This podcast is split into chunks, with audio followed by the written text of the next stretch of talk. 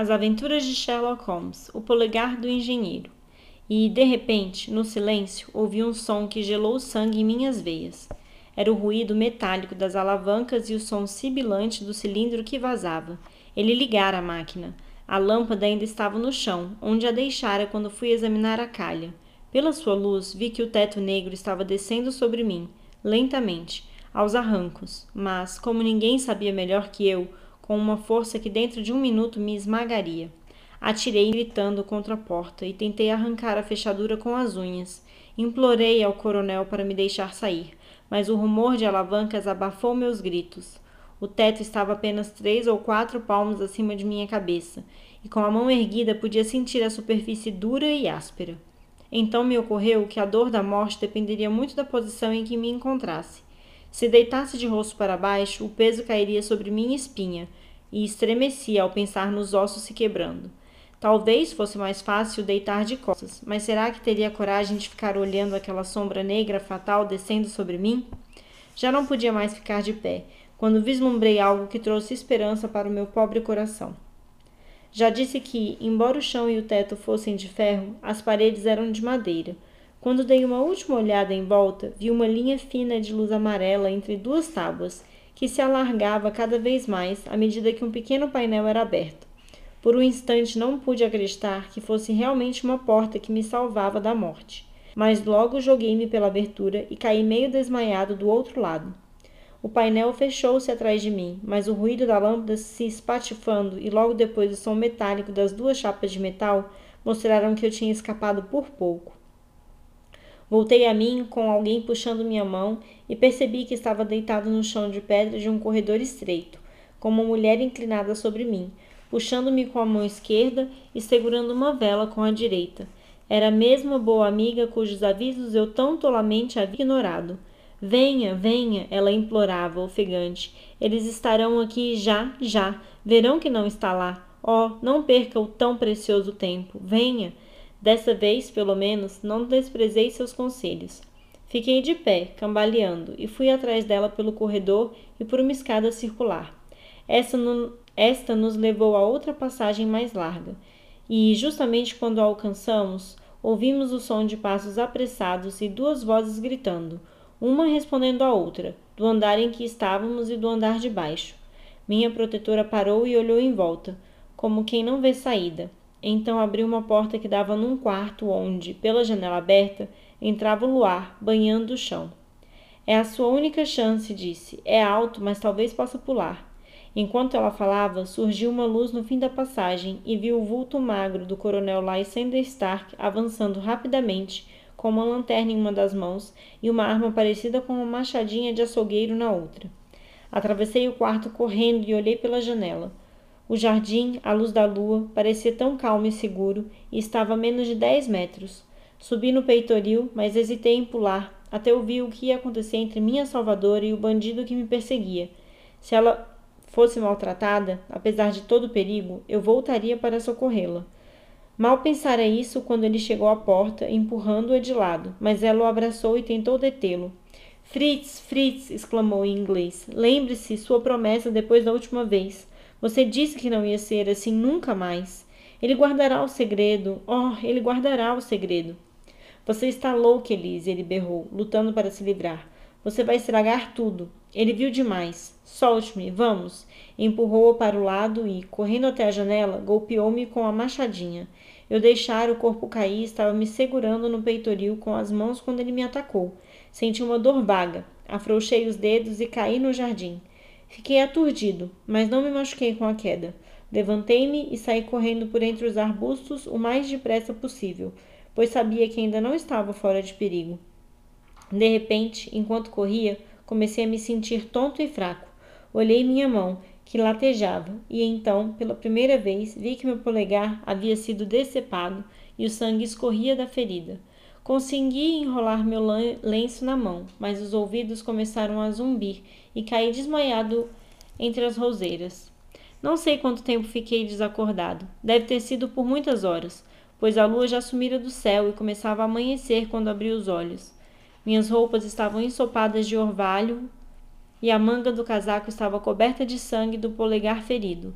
A dor na mão me fez recordar todos os detalhes da aventura noturna e levantei-me, sentindo que talvez ainda não estivesse a salvo de meus perseguidores. Mas, para minha surpresa, quando olhei em volta, não vi nem a casa nem o jardim. O lugar onde caíra desmaiado era um ângulo de uma sebe próxima à estrada, e logo adiante havia um prédio comprido e baixo, e, ao me aproximar, vi que era a mesma estação onde chegara na noite anterior. Se não fosse pela ferida na mão, tudo o que se passara durante aquelas horas horríveis poderia ter sido um pesadelo. Meio tonto, entrei na estação e perguntei pelo trem da manhã. Havia um para Reading uma hora depois. O mesmo porteiro estava de serviço. Perguntei-lhe se ouvira falar de um coronel Lysander Stark. Não sabia quem era. Vira um carro na noite anterior, esperando por mim? Não, não vira. Havia uma delegacia perto dali? Sim, a uns quatro quilômetros. Era longe demais para ir andando, fraco e doente como eu me sentia. Resolvi esperar até chegar à cidade para contar minha história à polícia. Passava um pouco das seis horas quando cheguei e fui primeiro tratar de minha mão. E foi então que o doutor teve a bondade de me trazer aqui. Estou pondo meu caso em suas mãos e farei exatamente o que o senhor mandar. Ficamos em silêncio após ouvir essa extraordinária narrativa. Depois, Sherlock Holmes tirou da prateleira um dos volumes onde guardava seus recortes. Aqui está um anúncio que vai interessá-lo, disse. Saiu em todos os jornais cerca de um ano atrás. Ouçam. Desaparecido, no dia 9 do corrente, o Sr. Jeremiah Riley, de 26 anos, engenheiro hidráulico. Saiu de casa às 22 horas e não foi mais visto. Vestia, etc, etc. Ah, essa foi a última vez que o coronel precisou consertar sua máquina, sem dúvida alguma. Céus! exclamou meu paciente. Então isso explica o que a moça disse. Sem dúvidas, é óbvio que o coronel era um, um homem calculista e desesperado, que estava firmemente decidido a não deixar que nada atrapalhasse sua jogada, como os piratas de antigamente, que não deixavam nenhum sobrevivente nos barcos que capturavam. Bem, os minutos são preciosos, e se o senhor se sente bem, Vamos agora mesmo a Scotland Yard e depois a Ayford. Umas três horas depois estávamos a caminho de Reading e de lá a pequena aldeia em Berkshire. O grupo era formado por Sherlock Holmes, o engenheiro hidráulico, o inspetor Bradstreet da Scotland Yard, um detetive e eu. Bradstreet abrira um mapa da região sobre o assento e desenhava um círculo que tinha Ayford como centro. Aqui está, disse. Esse círculo tem um raio de 12 quilômetros partindo da aldeia. O lugar que procuramos deve estar dentro dessa linha. O senhor disse 12 quilômetros, não foi? Aproximadamente. Foi mais ou menos uma hora de viagem. E acha que o trouxeram de volta toda essa distância quando estava inconsciente? Devem ter feito isso. Tenho uma lembrança confusa de ter sido carregado e posto em algum lugar. O que não posso entender, disse eu, é por que não o mataram quando o encontraram desmaiado no jardim. Talvez o vilão tenha se enternecido com as súplicas da moça. Não acho isso possível. Nunca vi uma cara mais implacável em toda a minha vida. Oh, em pouco tempo saberemos tudo, disse Bradstreet. Bem, desenhei o círculo e só gostaria de saber em que ponto dentro dele. Acho que posso determinar isso, disse Holmes calmamente. Ah, exclamou o inspetor. Então já formou sua opinião. Bem, vamos lá. Vejamos quem concorda com o senhor. Eu digo que é no sul, pois lá é mais deserto. E eu digo leste, arriscou meu paciente. Eu acho que é oeste, disse o detetive. Lá há várias aldeias pequenas. Minha opinião é o norte, eu disse, porque lá não há colinas e nosso amigo não disse que o carro subiu nenhuma inclinação. Ora, disse o inspetor rindo, não poderíamos discordar mais. Cobrimos todos os pontos do compasso, Sr. Holmes. Qual é o seu voto decisivo? Estão todos errados. Mas não podemos estar todos errados. Ah, sim, podem. Esse é o ponto que escolho, e pôs o dedo bem no centro do círculo. É aqui que os encontraremos. Mas e a viagem de 12 quilômetros? exclamou Hatterley. Seis de ida e seis de volta, nada mais simples. O senhor mesmo disse que quando entrou no carro o cavalo não estava cansado. Isso seria impossível se tivesse andado 12 quilômetros em estradas péssimas. Realmente, Seria um ótimo estratagema, observou Bradstreet pensativo. É claro que não pode haver dúvidas quanto à natureza desse bando. Nenhuma, disse Holmes. São cunhadores de moedas falsas em grande escala e usavam a máquina para fazer o amálgama que substitui a prata. Há muito tempo sabíamos que havia um bando muito esperto trabalhando nisso, disse o inspetor. Estavam cunhando milhares de moedas de meia coroa. Conseguimos seguir suas pistas até Reading, mas lá os perdemos, porque conseguiram nos despistar, despistar de uma maneira que mostrou que eram velhos profissionais.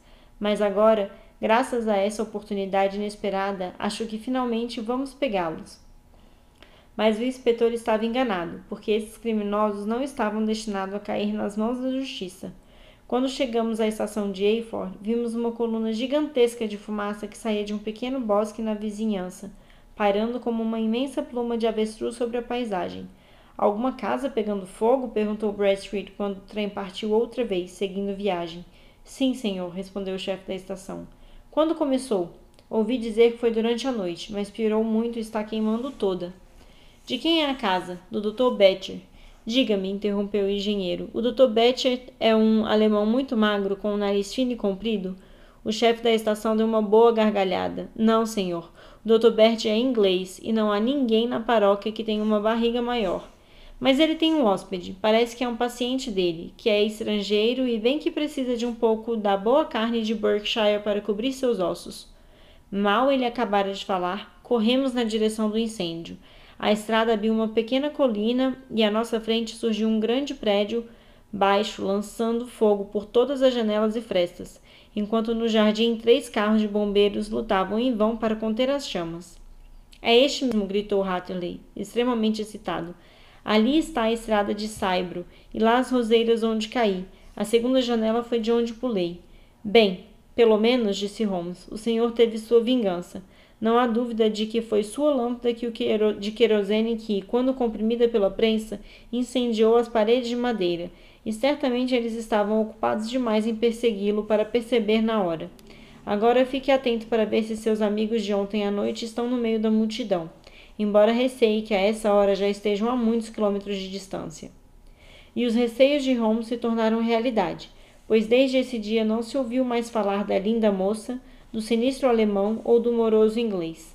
Naquela manhã, muito cedo, um camponês vira uma carroça com várias pessoas e umas caixas grandes indo depressa na direção de Reading, mas ali desapareceu a pista dos fugitivos e nem mesmo a engenhosidade de Holmes conseguiu descobrir o menor indício de seu paradeiro. Os bombeiros ficaram muito perturbados com as coisas estranhas que encontraram dentro da casa, principalmente quando descobriram um polegar humano recém-decepado no peitoril de uma janela. Ao entardecer, por fim, seus esforços foram recompensados e conseguiram dominar as chamas. Mas o telhado já havia desmoronado e o prédio todo estava reduzido a ruínas, só se salvando uns cilindros retorcidos de canos de ferro, não restando nada mais da maquinaria que custara tanto ao nosso infeliz engenheiro hidráulico. Descobriram grande quantidade de níquel e estanho em um barracão mas nenhuma moeda, o que pode explicar a presença das caixas volumosas na carroça. Como nosso engenheiro hidráulico foi levado do jardim até o lugar onde recobrou os sentidos, poderia ter permanecido um mistério para sempre, se não fosse a terra macia que nos contou sua história.